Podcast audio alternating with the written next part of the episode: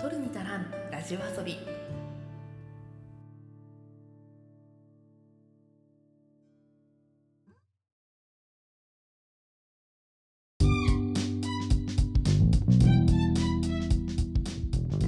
日本の片隅から中毒気味なエンタメ愛を叫ぶ番組「取るに足らんラジオ遊び」通称「トルタラジオ」へようこそ。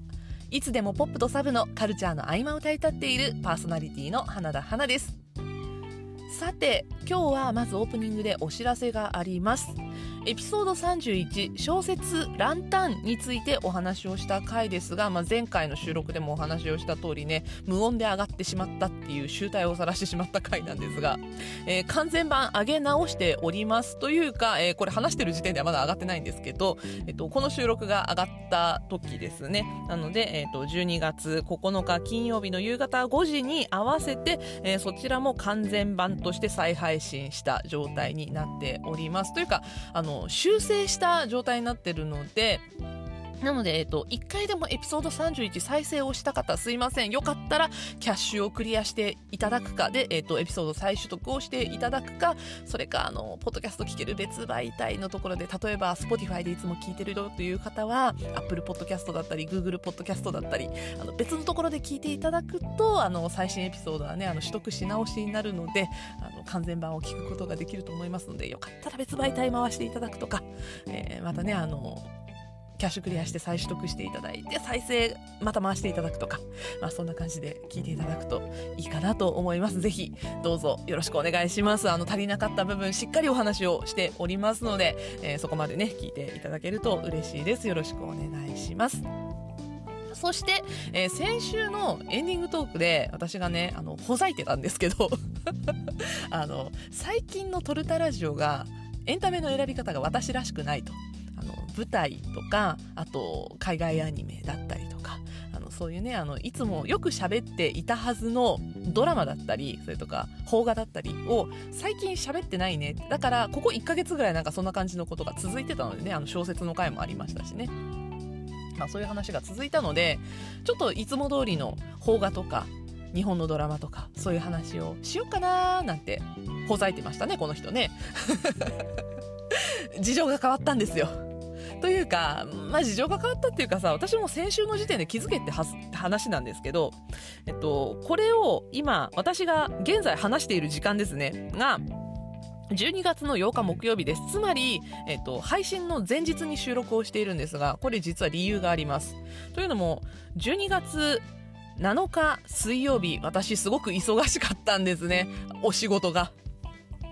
で、その話をしようと思って今日は。なので、あの、いつもであれば、このオープニングトークが終わってね、例えばエンタメモリーとか、宣言版カルチャーみたいな感じで、あの、エコー音声を入れた後に説明を入れて、メインコーナーっていう風にやっていくのが、まあ、ここ30回ちょっとのトルタラジオの常ではあったんですが今日はあの推しの話をしたいのでぬるっとメインコーナーやってぬるっと終わりたいと思います ぬるってなんだろうあのねちょっとね、昨日忙しかったんですよ。まあ、昨日っていうのが聞いていただいてる時点の昨日ではなくて、あの収録時点の昨日ね。はい、えっと、7日水曜日の話なんですが、えまず、昨日ね、あの見たものっていうのがあります。それが、えー、松尾鈴木さんの舞台「津田マンの世界」です。これがねワウワウで配信をされておりました。まあワウワウだけじゃなくって他のストリーミングの媒体とかでも配信をされてたんですが私はワウワウで見ました。ライブ配信で。なんでかっていうと間宮くんが出てたからなんですね。間宮祥太朗の6年ぶりの舞台ということで間宮祥太朗ファンとしてはもう待ちに待った舞台だったんですけど私ちょっと諦めてたんですよ。というのも、まあ、私が現地に行って見ることができないことが確定していたのでこれは円盤化されるかどこかで配信されるまでちょっと見れないなっていうねあの、まあ、地方民としてちょっと辛いとこなんですけどこういう舞台とかって。なかなか足を運べないともう完全に見れないっていうねあの積んでしまう状況の方が多いので見れないかなって思ってたら、まあ、ありがたいことにねあのしかもリアルの生のライブ配信で見ることができたので今回、まあ、すごくありがたかったなっていうねあの現代の2022年ならではのねあのコロナ禍を経てかなりあの強くなったそういうストリーミングとかライブ配信とかのね強みっていうのも本当存分にその恩恵を受け取ってるのが地方民だと思うんですけど。あの今回もその恩恵を存分に受け取らせていただきました。というわけで、まあ、津田マンの世界の話をちょっとしたいっていうのとあともう一つが昨日ねもう一つ何の日だったかっていうと、まあ、トルタラジオでも何回かお話をしてます、え今年の3月に上演をされたオンライン配信演劇ドラマ。だったっけ？正しかったっけ？この言い方。あの夜を覚えてるっていうね、あの、千葉雄大くんが主演をしたオンラインの演劇があるんですけれども、それのブルーレイボックスが発売になりました。で、えっと、そのブルーレイボックス発売日が昨日だったんですけど、実は私の手元には喋ってる12月8日木曜日の朝、現在まだ届いておりません。なんでかっていうとね、あの、地方の壁っていうものが存在しまして。これね、悲しいかな。あの東京から発送されると長崎県までは中2日かかるんですね。あの届くまでに手元に届くまでに。でえっと今回 HMV オンラインで発売されてるんですよ。そのあの夜覚えてるの。DVD ボックスあ違うブルーレイボックスね。今回ブルーレイしかないんでブルーレイボックスなんですけど、まあ、ブルーレイが発売をされたんですけどえっとそれがあの、到着日指定がされててね、12月7日ってなってるんですよ。その、あの、発送元からの到着日指定は12月7日になってるんですけど、いかんせん多分全国に12月7日に着くようにっていう風にしたのかな、これ。あの、九州には届かないんだよね。あの、5日に発送されてるんですよ、東京を。で、7日に着になるように送られてるんですけど、まあ、いかんせん、あの、配送事情の問題で、長崎県には届きませんもので、今日届きます。今日ね、届くんだけど、私、あの、普通に今日がっつり仕事なので、あの夜までね家にはいないんですよであの佐川急便さんで届くんですけど佐川さんの一番遅い配達指定の時間っていうのが、夜7時から9時の間なんですよね、えっと、19時から21時っていうのが最終の時間指定になるんですけど私19時時点で家にいないことが今日確定してるので今日帰るのが普通8時ぐらいなんですよね。家に着くのが。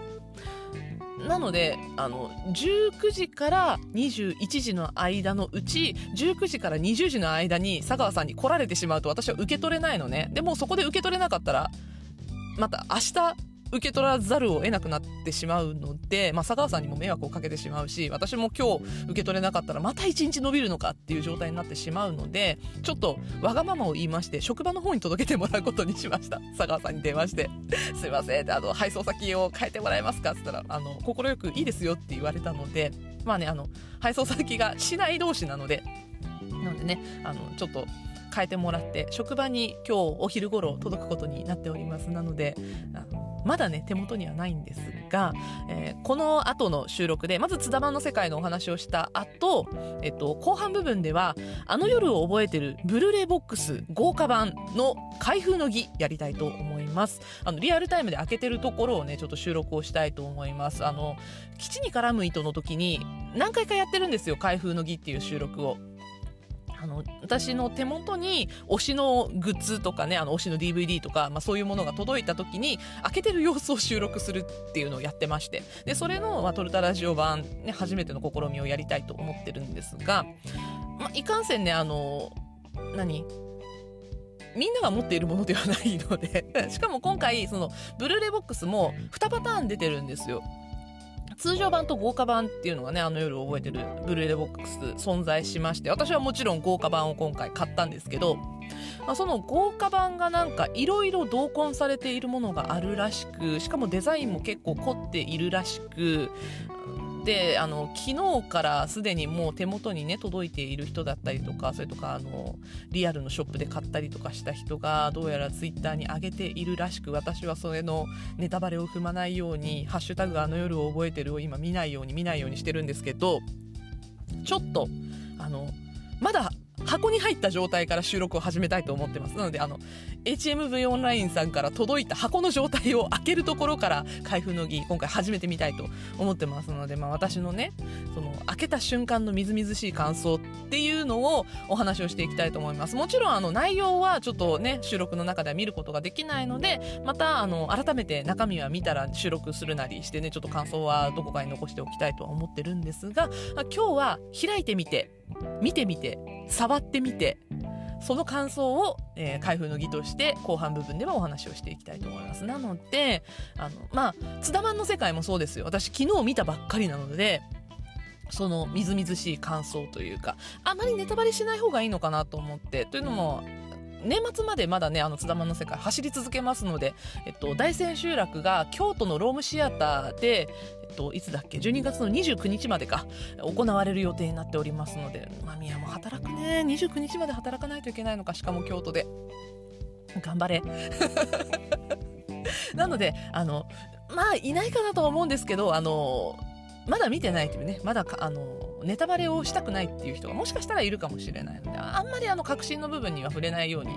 っていうのとあの私昨日その配信を見た勢いで戯曲本を買ってしまったので津田マンの世界。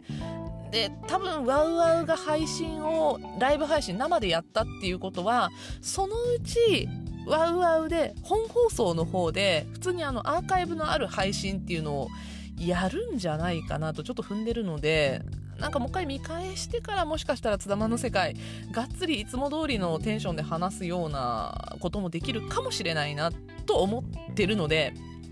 なので、まあ、今日はあのぬるっと始まってぬるっと終わるそんな本編やりますのでであの開封の儀とかもあるからねあの半分半分でいつも通りの時間ぐらいになるかな。ちょっとあのなんだろうな控えめにでもどっちも私の俳優界の二大推しということでね間宮祥太朗千葉雄大。この二大推しが絡む話をしますので熱量は存分にいつも通りお話をしていきたいと思います。なのであのコーナーコール今日ございません。ぬるっとこの後本編始めていきたいと思いますのでよろしければ最後までお付き合いください。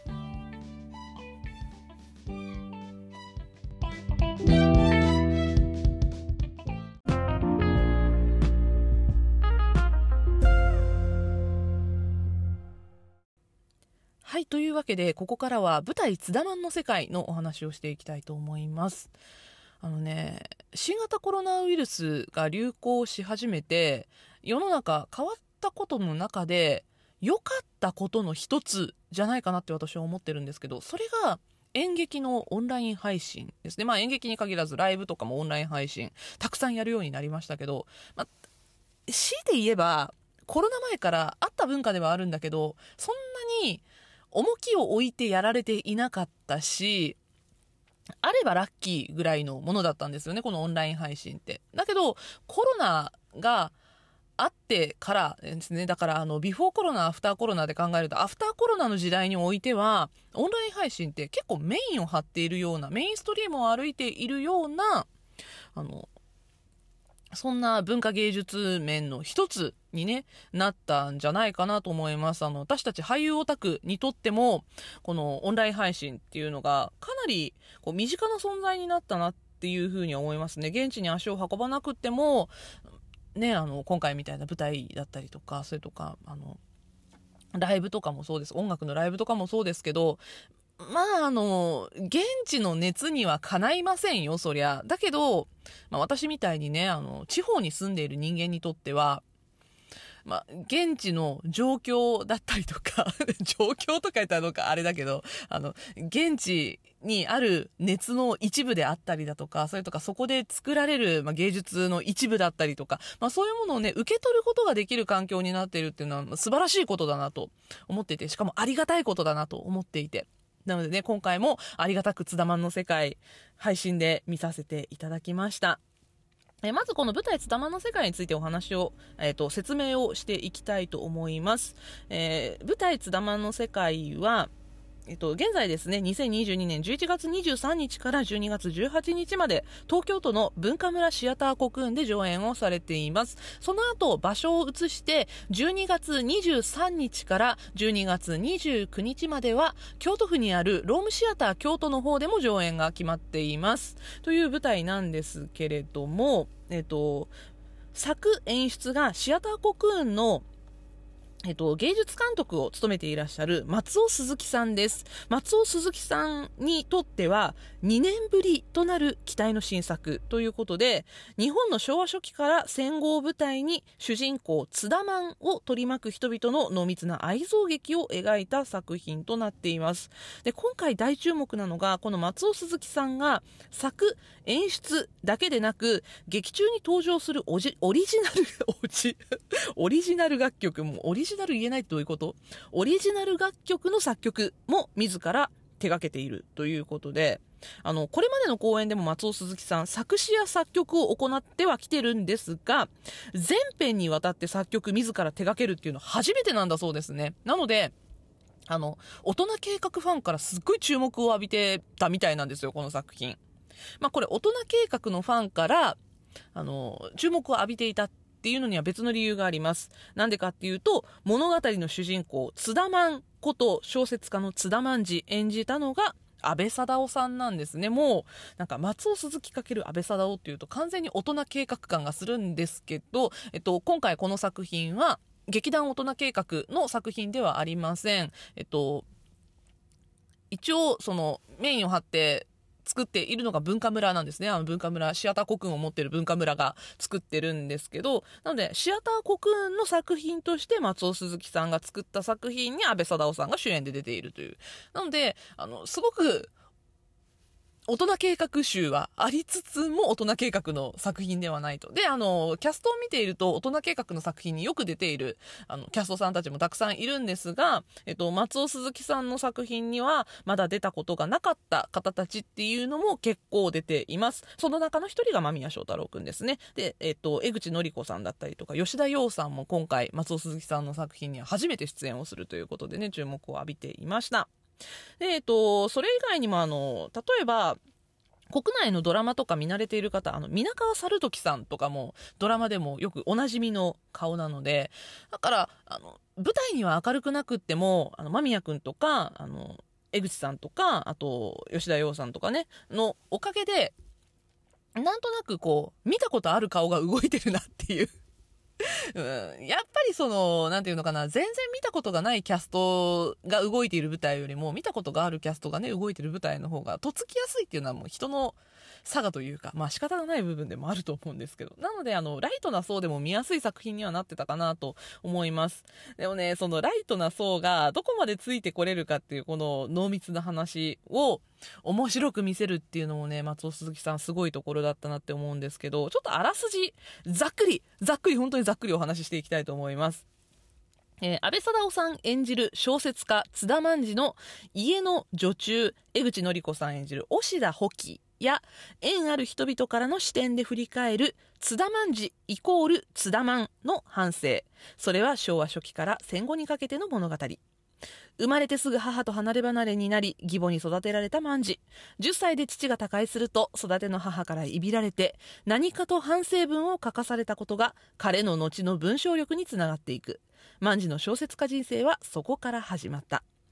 地味に小説を書き続ける中中年に差し掛かった頃ようやく新作が分断最高峰の月田川賞の候補作に。それを機に賞の選考委員でもある万事の幼なじみ皆川猿時さん演じる大名教授が進める戦争未亡人の吉田洋さん演じるカズと結婚することとなる。だが万事には劇団の女優にしてカフェで歌も歌う神林夫妻笠松春さんという愛人がいた。また、カズとの結婚話が進む中、弟子になりたいとやってきたのが、佐賀の豪商の三男坊、長谷川洋蔵。これが間宮くんですね。で、彼のそばには常に世話係で番頭の姿もあるということで、えっ、ー、と、番頭の強張一蔵を演じていたのが村杉瀬美之助さんですね。まあ、そんないろんな人たちが出てきて、で、その後、えー、万事が戦地に向かうことになります。津田マンが戦地に向かってまたまた人間関係が変わっていき、その後戦後には洋蔵と関係を持とうとする謎の文学少女、剣持栄が出てきたり、万事と数と洋蔵を取り巻く人間たちの愛憎関係、さらに複雑に絡み合っていく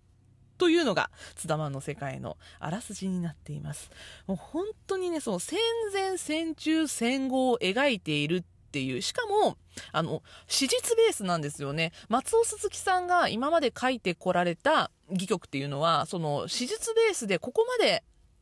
なんていうのかな、あの、実際の歴史っていうものをベースにして、しっかり書いたものってなかったそうなんですよね。ですが、今回は出てくる登場人物こそフィクションではあるものの、背後にいろんな史実上の人物が見え隠れするんですね。そして、あの、実際に存在する小説家だったり文豪たちの名前が出てきたりもするんですが、そこもまた知ってると面白いっていう感じで。まあ、なかなかの泥沼愛憎劇だったんですが、そこに文学というまたエッセンスを入れてきたりだとか、そしてその要所要所に笑いという要素を入れてくるっていうのがまたね、あの松尾鈴木らしさでもあるんですけど、ポスタービジュアルが結構おどろおどろしくって、あの、イラストの方がですね、あの、写真の方はすごいあの、美って感じなんですけど、あの、誰だっけ？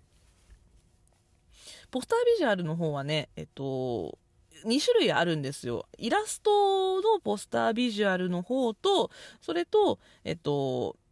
間宮くんと、安倍貞夫さんと、えっと、江口のり子さんと吉田洋さんが載っているポスタービジュアルっていうのもあって、あ、3人のやつもあるんですね。安倍貞夫さんと間宮くんと吉田洋さんっていうビジュアルのやつもあって。なので、なんか、そっちのビジュアルで見てると、なんかあの、華麗なる一族みたいに 見えたりもするし、あの、イラストのビジュアルの方を見ると、ちょっと怖いのかな？みたいな。みんな幽霊みたいになってるんですよ。こう足がスーって消えてて。なので、なんかちょっと怖い話なのかなって思うんですけど、なんか見てみたらめちゃくちゃ笑えて。ね、本当にあの、笑える泥沼愛憎劇プラス文学みたいな。文学のエッセンスをちょっとでも知ってると、近代文学のエッセンスをちょっとでも知ってると、特に太宰治を知っているとすごく楽しいなっていうのは、これは私が、えー、間宮くん演じる洋蔵にすごくあのスポットを当てて今回見たからだなっては思うんですが、えっ、ー、と、太宰治と、あと、井伏正治。この二人が師弟関係だったっていうのをね、あの、文学好きな方はきっとご存知かなと思います。あの、井伏正治が、そ、もう、あの、書いて名のごとく、太宰治っていう本を書いてるんですよ。太宰についての本を書いてるんですけど、それ読んでると、この作品の中での津田マンと洋蔵の関係性っていうのがすごくよくわかります。私も昔読んだ記憶があって、で、今回前情報を全然入れてなかったので、あの、読み返したりも全然してないんですけど、この作品を見ながら、すっごいその本のことを思い出して、この後、あの、読み返してみようと思っています。すっごいね、あのなんだろうな、安倍貞夫さんが井伏正治のエッセンスがあるっていうのと、もう、あの、間宮くんが演じている洋蔵が完全に太宰治以外の何者でもないなっていう雰囲気があるんですけど、ただ、あの、あくまでもベースなので、完全に、その、安倍貞夫さんイコール井伏正治ではないし、間宮祥太郎君イコール太宰治ではないんですけど、いろんなエピソードが登場人物の要所要所のエッセンスとして使われているので、例えば、あの、皆川猿時さんも文豪の役を演じてるんですけど、皆川猿時さんにも若干、あの、井伏正治っぽい要素があったりとかもするんですね。なのでもう、この時点で好きな人絶対いると思うんですよ。もう、だって、かなり鉄板じゃないですか。その、太宰治っていうね、その、人物像っていうのが、もう、かなりこすられている いろんな作品になっている人なんですけど、ね、あの、千葉くんも出てましたけど、あの、人間失格っていう、あの、ストーリーの方の人間失格ではなくって、太宰治の人生にスポットを当てた人間失格っていうね、あの、小栗旬さんが主演をして、太宰治役を演じた映画があるんですが、まあ、そういうところでも近年こすられてたりもしますけど。まあでもね、太宰の間宮、いいんですよ。これはあの、この辺の解釈についてちょっと今から深掘りをしていきたいと思います。間宮君の演じた長谷川洋蔵という人物なんですが、まあ、その人物についてちょっと考えてみました。まずどんな人物かっていうと、えー、佐賀県にある豪商、まあ、おせんべい屋さんなんですけど、そのおせんべい屋さんの三男坊、とんでもないお金持ちの息子なんですね。あの、ちょっとこれは余談なんですけど、私の住んでいる長崎県という場所がですね、間宮君のセリフの中に出てきました。本当にありがとうございました。あの、間宮祥太郎の口から長崎って出てきた瞬間で、ちょっと私の心は歓喜に沸きましたね。ありがとうございます。ちょっとそんな感じで、えー、佐賀県にあるおせんべい屋さんの息子であるということ。そして、えー、ストーリーの当時は東京に住んでいるということが分かります。なんでかっていうと、えー、帝大の学生であるということが分かります。今の東京大学ですね。の学生です。そして、えっ、と、まあ、卒業間近ではあったんですが、えー、仕送りをね、めちゃくちゃもらってるんですよ。えっ、と、当時でいう100円という仕送りをもらっていたそうなんですが、まあ、とんでもない額だっていうことが劇中でわかるんですけれども、まあ、仕送りを続けてほしいと。ただ自分は小説家になりたいので、お金をもらいながらどうにか小説を書き続けていたいということで、学生でなくなると仕送りがなくなるということから、留年し続けて仕送りをゲットするというとんでもない宝刀息子であるということもわかります。ただまあ、そんなとんでもない人間である洋蔵なんですが、ビジュアルとしては、にこやかで、朗らかで、はつらつとしていて、かつ、まあ、高身長、高学歴、顔面もいいというね、この顔面がいいっていうのは私の主観ではなく、まあ、劇中でもすごくイケメンだっていうふうに言われるので、まあ、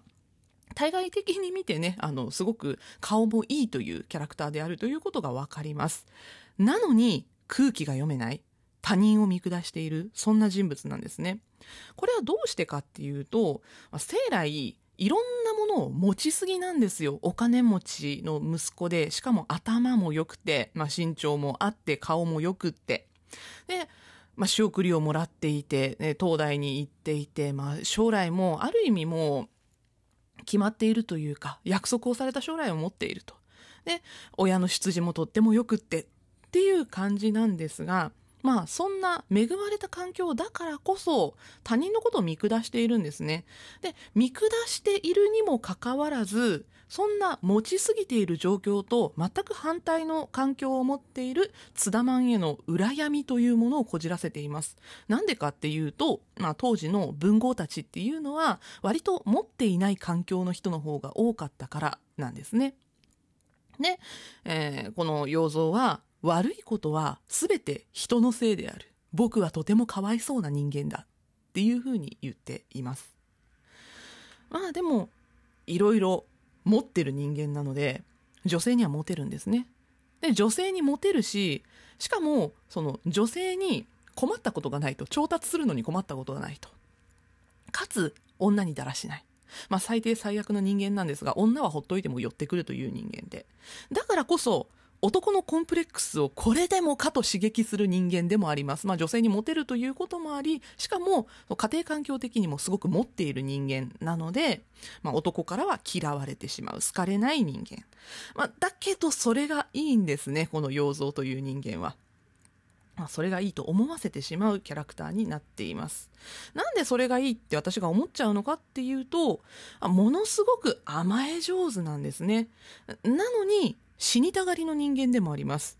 すごく自殺しようとしてしまうんですね。もう初登場の時から首吊り用のロープを持って出てくるし、津田マンに対しても弟子にしてくれなければ死んでしまいますみたいな感じのことを言ってしまうキャラクターなんですが、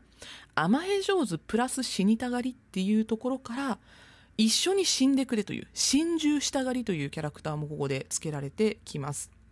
まあ、そんな長谷川洋蔵、総合的に見ると、やっぱりどう見ても太宰治なんですね。あの、どこが太宰と被っているのかなって思った時に、その、太宰の、この、生い立ちだったりとか、そういうところを思い返してみると、太宰治って、あの、津軽の大地主の六男なんですね。なので、まあ、地方のお金持ちの長男ではない。下の方の息子だ。でもお金は持っている。家庭環境がいいっていうところは、まず洋蔵と一緒だし、あと、地元の旧制高校から東京の帝大に進学をしたっていうところもまあ一緒なんですね。そして実家からの仕送りが100円以上あるっていうところだったり、あと細かいところなんですけど、えっと、洋蔵が自殺で使おうとした薬品があります。これ、実際に太宰治も自殺のために使ったことがある薬品で、カルモチンっていうね、あの、現在も市販されているナロンエースという薬も含まれている、ブロムワレル尿素っていうものが配合された、鎮静催眠剤、当時はあの、市販の薬品として売られていたんですが、このカルモチンをあの、自殺のために使ったっていうのも、太宰治と洋蔵同じなんですよね。まあ、そんな細かいところも含めると、たくさんの共通点が洋蔵と太宰治の間にはあります。そして、太宰治と洋蔵という名前、これを聞いてピンときた人きっといると思います。なんでかっていうと、この洋蔵という名前は、小説「人間失格」に出てくるキャラクターキャラクターというかあの主人公ですね大場洋蔵全く同じ字なんですよ。あの葉っぱの葉に「蔵」っていう字で洋蔵っていう字なんですけど全く一緒ですよね。絶対ここからあの松尾鈴木さん名前を取ってるんだと思います。であの大場洋蔵のある意味洋蔵とね近いキャラクターなんですよ。東北のお金持ちの息子で自然と女性が寄ってくるほどの美男子。かつ多くの女性と問題を起こす。まあ、あの、大場洋蔵っていうキャラクターが、太宰治自身の人生を色濃く反映したと思われる部分がたくさんあるっていうふうに言われてるので、まあ、あの、太宰治プラス大場洋蔵イコールこの津田マンの世界の長谷川洋蔵なんじゃないかなと私は思っています。あね、あの、大場洋蔵といえば、人間失格の始まりのとっても有名な文章があります。恥の多い生涯を送ってきました。自分には人間の生活というものが見当つかないのです。ここがね、その大場洋蔵ではなくて、長谷川洋蔵のセリフだったとしたら、長谷川洋蔵っていう人間は傲慢で、自信家で、名誉欲が強いのに死にたがりなんですよ。間宮君が演じた洋蔵。それが、このセリフを言ってたと思うと、クーってなりません？私はすっごいなったんですけど、見ながらね、大場洋蔵と長谷川洋蔵を掛け合わせて、重ね合わせてしまいました。まあそんな感じで、近代日本文学に少しでも造形があると余計に楽しめるなっていうのは、このもう長谷川洋蔵だけを深掘りしただけでもすごい思うんですよ。まあ知らなくても面白いって思わせるのがこの津田マンの世界の脚本のすごいところなんですけど、文豪たちのエピソードっていうのを知ってるだけでも糸を組めて厚みが増していく重層構造になっていて、これもまた最高だなというふうに思いました。えっとね、井伏正治の書いた太宰治っていうね、あのもう本当にタイトルの通り太宰のことを書いた本があるんですけど、この本と、あと太宰とのエピソードを書いた天敵っっていう随筆があるんですけど、これあたりだけでも知っておくと、特に前半部分、笑えるところかなり多いなと思います。ね、私は感激前にね、この太宰治と天敵ではなくって、あの別の本なんですけど、文豪たちのクズエピソードをまとめた本っていうのを読んでたんですよ。あの、すごい言い訳っていう本があるんですけど、これを読んでました。あの、ランタンにもね、あの、エピソード31ですね。ランタンにもかなりあの、近代文学の文豪たちっていうのがね、あの昭和初期あたりの文豪たちが出てきて、すごく気になったので、まあ彼らのクズエピソードがたくさん出てきて 気になったので、この間図書館で見つけて借りてきた本なんですけど、これね、タイミング良かったですね、本読んでて。あの、洋蔵のセリフで、文豪たちのクズエピソードをまくし立てるっていうの、すごい長台詞があるんですよ。間宮くんが多分一番頑張ったところじゃないかなって思うんですけど、一人でひたすら喋るシーンがあるんですけど、この長台詞の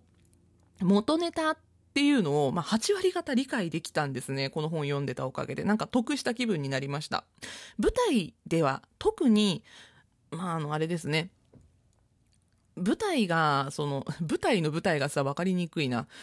あの、描かれている時代とか、時代背景とかが実在の時代だったら、歴史を知っていると、とっても理解ができて、得した気分になるっっていう作品って、まあ、ちょこちょこあるんですけど、まあ、今回は近代日本文学知っているととっても得した気分になるなっていう部分があって、私はすごく面白かったです。まあ、そしてね、私がその間宮くんが演じているからこそ、すごく注目してしまった洋蔵なんですが、こんな洋蔵に振り回されているようで、劣等感やコンプレックスから様々なパワーを得ているっていうのが師匠である津田マンじゃないかなと思ったんですね。で、この津田マンのセリフ、公式サイトのイントロダクションにこんなセリフがあります。師匠である私から弟子である君に悪いお知らせがあるんだ。このセリフ、ただ単にイントロダクションで読んだ時には、ふーんとしか、まあ正直思わないですよね。ただ、これにね、いろんな思いが乗っかっていることに気づくっていうのが感激した時なんですよ。このセリフにたどり着いた時、すごくゾワゾワしたんです。師弟間の共依存にも見える関係性っていうのがこのセリフに乗っかっているなと思いました。そしてこの関係性、太宰治の才能のために世話をし続けた井伏正治との関係性すごく彷彿とさせるんですね。なのでやっぱりあの井伏太宰の関係性把握しておくと余計に楽しめるなというふうに思いました。そしてね、えー、男女間の関係、まあ、夫婦であったり、恋人、体だけの関係みたいな関係であったり、それとか、友人間であったり、親子間であったり、まあ、様々に、津田マンだったり、そして津田マンの奥さんになるカズだったり、まあ、そして長谷川洋蔵だったりを取り巻く人間関係様々な共依存の関係でできてるんですね。この共依存って津田マンの世界においてすごくキーワードになっている部分だと思うので、もし今から見る方はね、ぜひそこにも注目したら面白くなるんじゃないかなと思います。ただ、その共依存というものに巻き込まれた女たちが強いっていうのもね、また、この津田マンの世界のカタルシスの部分なんですよね。戦前戦中戦後というこの激動の時代を生き抜いた女性を描いたストーリー まあ、あのさっきからランタン何回も出てきますけどエピソード31でお話をしたランタンでも描かれたものなんですけど結構さこういう女性にフォーカスしたストーリーって強さに着目して女の強さっていうものを前面に押し出しているものっていうの多いなって思うんですよ。ただこの津田マンの世界という作品は、まあ、あくまでも主人公は津田マンジ、津田マン男性なので、最初から最後まで決して女性にピントを当てて作られた作品ではありません。しかし、津田マンの半生を振り返る中で、要所要所に出てくる女性の強さ、あの時代ならではの女性観の中であるにもかかわらず輝いて生きているその女性たちの生命力っていうものがまた最高だなと思いました。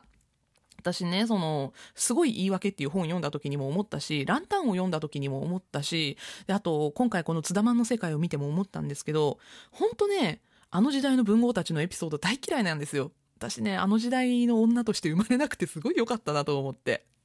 本当にね、あの、クズが多いし、あの女性蔑視もすごいし、本当に嫌いだなって思っても腹立つこと多いんですけど、そんな奴らにね、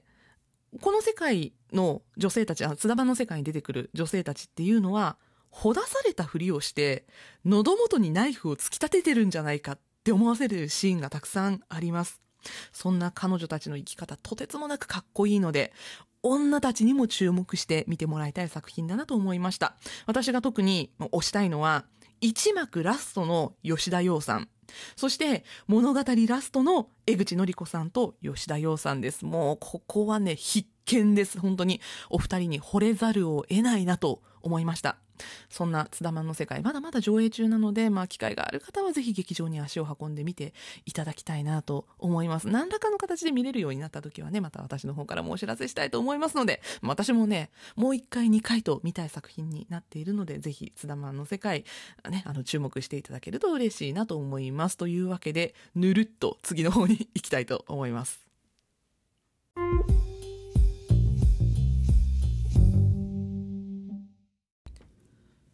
さて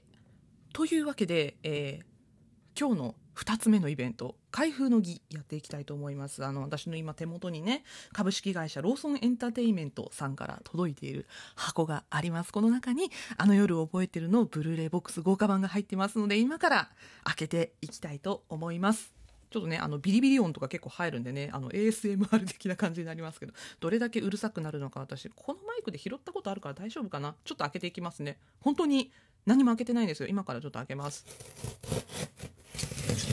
よっと。あ、しまった。ビニール包装されてるサンキュー書いてあるけど、本当こっちがサンキューだよね。サンキューって開けた瞬間書いてある。あ、はい。開けました。まだね、ちょっとあの、厳重にラップしてあるので開けますよいしょはいというわけで、えー「オールナイトニッポン」55周年記念公演「あの夜を覚えてる」豪華版ですね、えー、豪華版入ってます。えー、8800円です。はい、というわけで、えっ、と、これがね、えー納品書今取ったので、おおラジオだラジオの形だ、箱。で、かわいい。というわけで、取ります。よいしょ。はい。またね、ビニールいっぱい開けなきゃいけないんだよね、新品って。よいしょ。はい、えーラジオの形の箱に入ってます。あ、横がなんかグラデーションになってて可愛い。えー日本放送社屋から送る生配信舞台演劇ドラマ「オールナイトニッポン」55周年記念公演「あの夜を覚えてる」ブルーレイ豪華版ボックス8800円税込み、えー私の方は、えー豪華版買ってるので表に書いてある中身ちょっと読みますね、えー1千秋楽本編オーディオコメンタリー収録。2メイキング映像。3ブルーレイ限定スペシャルカード。そしてここからが豪華版限定特典です、えー1、えー初日本編4画面バージョン。で、えー2、おじさんずラジオレザレクションズ。3、上演台本アンダーバー最終稿アンダーバー回アンダーバーファイナルプラス。ですね。あの、あれですね、えっと、台本が入ってるということなので、ちょっと開けていきます。うるさかったらごめんね、ビリビリビリって。よいしょ。ビニールを取りたいんだけど、ままあでももうこれ、これに入れたら取りにくいからな。これに入れるわけじゃないんで。よいしょ。よし、取れた。はい。で、帯がついてるの、帯、あ、帯が貼り付いてたので、帯は取っときます。よいしょ。おお、あの夜って書いてある。あ、なるほど。えー、日本、あ、日本ブロードキャスティングシステム。うん。で、えー、クロスノーミーツ。オーナイト日本。えー、15th Anniversary Live Entertainment あの夜を覚えてる。で、えー、2022、3月20日から3月27日の、えー20時から音楽って書いてあります。あの夜ってだけ書いてありますね。これだけ見たらさ、知らない人何かわかんないよね。おしゃれ。確かにこれは私、あの、か飾ろうかな？DVD 置いてるところに。置いててインテリアになる感じ。ちょっと、あの、深いブルーとグリーンの合い中みたいな色ですごいおしゃれですね。これどっから開けんの？え？これどっから開けんの？あ後ろ箱を後ろからパカッとパカッとできるみたいですちょっと待ってはいでは箱開けます。よいしょ。おお 閉まっちゃった。よいしょ。あーあれですね。メインビジュアルのあのポスターのやつ。これ別々で撮ったから視線が合ってないと噂の 2人の高橋ひかるちゃんと千葉くんの写真があります。ねもうあのしつこいほどあの夜覚えてるって書いてあるのでこれ読まないでいいか。でえっとそれを出すとあこれがパカッと取れるのね。おおーでえっとそれがかい載ってるのがこれ本編かな？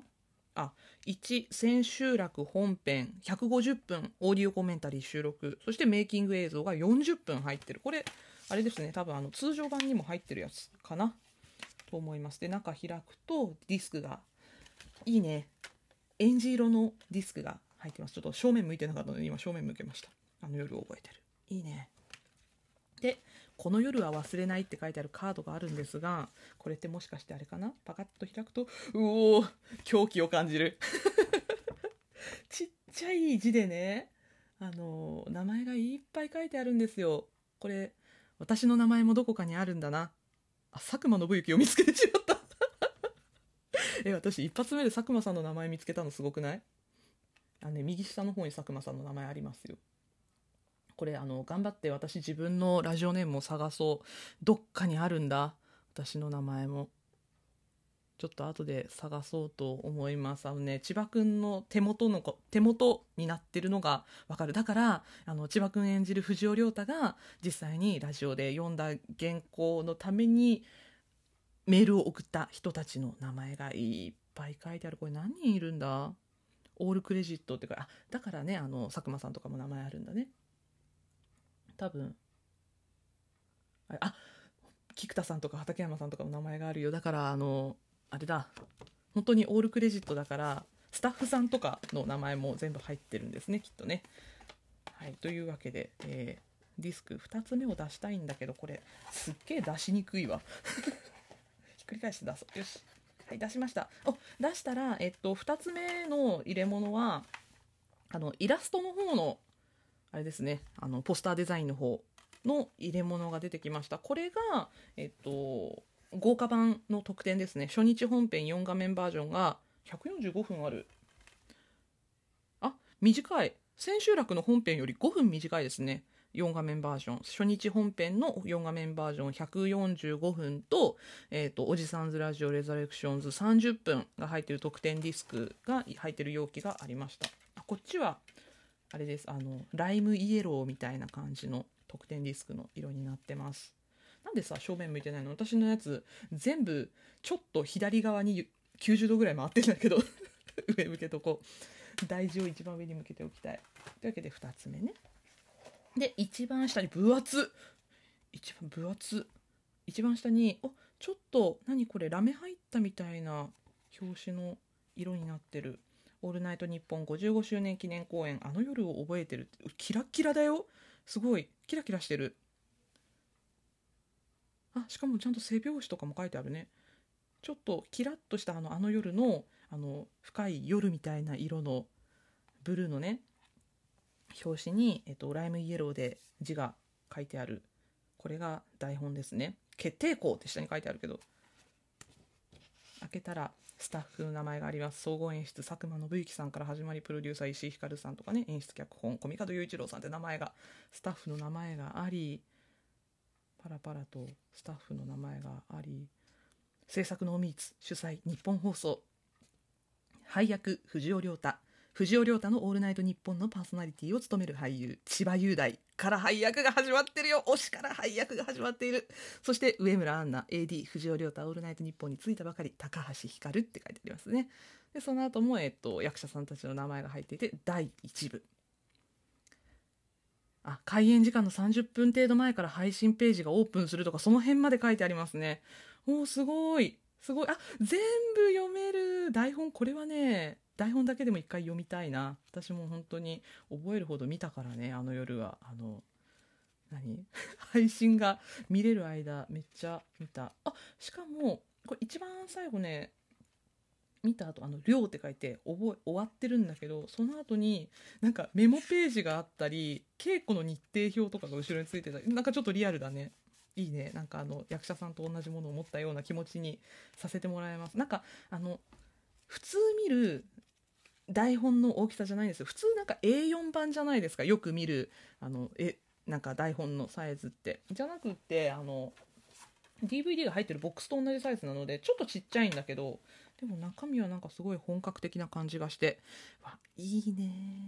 ちょっと今あのパカッと開いたらどこがいいかな。あ藤尾亮太の長台詞があるんですけどブース内で喋る藤尾は一見普段と変わらず軽快なトークをしているように見える。タイトルコール後の藤尾のトークは次のようであるって書いてあるんだけど。これがねあのいろいろ理由があるんですよね。わあいいななんかあのカンペをどうやって出すとかそういうのも書いてあるんでちょっとあの本編と見比べながらこれは楽しみに読みたいと思います。ということで収納しよう。わあテンション上がる。はい、開封の儀でした。あの別に最あの新規ビジュアルとかもないし、まあ、藤尾亮太もだいぶ見慣れたんですけど、でもやっぱりあの大好きなラジオっていう媒体のね、お仕事をしたっていうこの推しがまた素晴らしく嬉しそうで、でね、あの、この間、あの、とうとうあの夜話の方にゲストで2回千葉くんが出てましたけどやっぱり喋ってる千葉雄大楽しそうでいいなって思いましたね。なんかそういう機会をもらえた「オールナイトニッポン」と「ノーミーツ」のお仕事っていうのすごいありがたいなってファン的には思っています。あでもこの想定いいな。あの本当なんか古いラジオみたいな感じの形でポンって棚の上とかに置いてたら可愛いかも。そうやって置こうかな。裏にも「あの夜覚えてる」って書いてあって。おしゃれ。これ本当ちょっと飾りたい感じですね。あと実際にまたあのディスクの方だったりとかあと台本の方もねあのちゃんと読み込んで、ね、また感想とかお話ししたらいいかな。しつこいかな。でもまたまたあの改めて取り上げてみようかななんていうふうに思っています。今日はもう完全に開封の儀なので、ね、あのそんな感じです。いやめっちゃ嬉しい。ちょっと本当にテンション上がってるんでまたパカパカしながら今今もね手元でパカパカパカパカしてるんでふわふわふわふわ。空気の音が聞こえてるかもしれない。聞こえる？パカパカしましたけど。そんなあの夜を覚えてるようやくディスクが手元に来たんでまた何回も何回も見返したいと思います。あのラジオが好きな人には本当にぜひ見てほしい作品なので機会があったらねこれもあのぜひ手に取って皆さんにも見ていただきたいなと思いますね。あの私の収録聞いてる人どうやら千葉友さん多いみたいなので千葉友さんはねもう筆形の作品だと思いますのでぜひ皆さんも見て一緒に楽しみましょうというわけであの夜を覚えてる開封の儀の音声でした。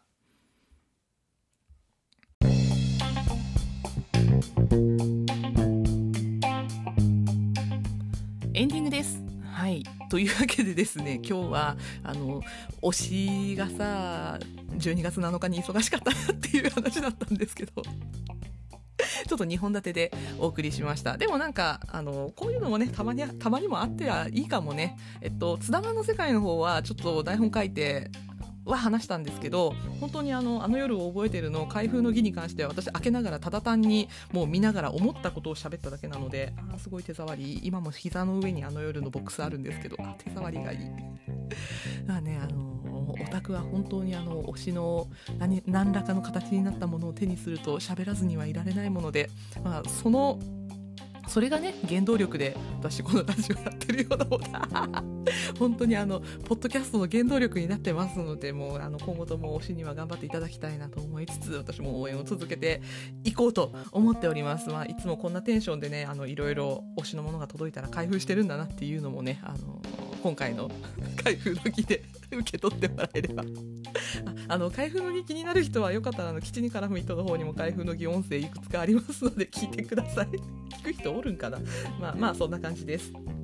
はいあのあの夜をね今でもまだ手元でパカパカしてるんでこれもしかしたらマイクで拾ってんのかなと思いつつ、えー、今日はこの辺でお別れにしたいと思います、えー、また来週も金曜日夕方5時にお会いしましょう。